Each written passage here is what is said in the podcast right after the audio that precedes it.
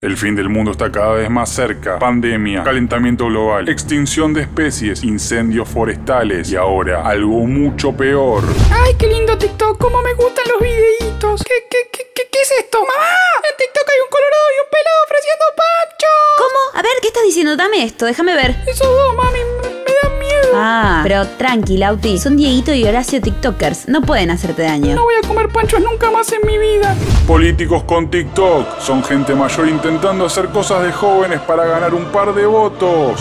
¡Mamá! Ah, Hay un señor con patillas que me amiga el boliche. ¿Qué? ¿Cómo? Ese de ahí, el de TikTok. Ay, pero Lauti, de nuevo lo mismo. Es solo el gobernador de la provincia dando buenas noticias en un tono juvenil y descontracturado. Pero no me gustan esas patillas, mami. No quiero ir a Pinar de Rocha. Salve a sus hijos, dígale no. ¡No! A los políticos haciéndose los piolas en TikTok. Queda como el culo, por favor, que alguien les diga.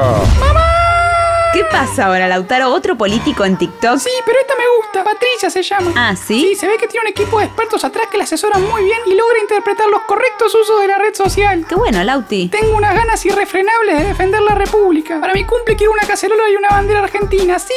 Dígale no a los políticos en TikTok. Alguno puede convencer a sus hijos. Mejor país del mundo.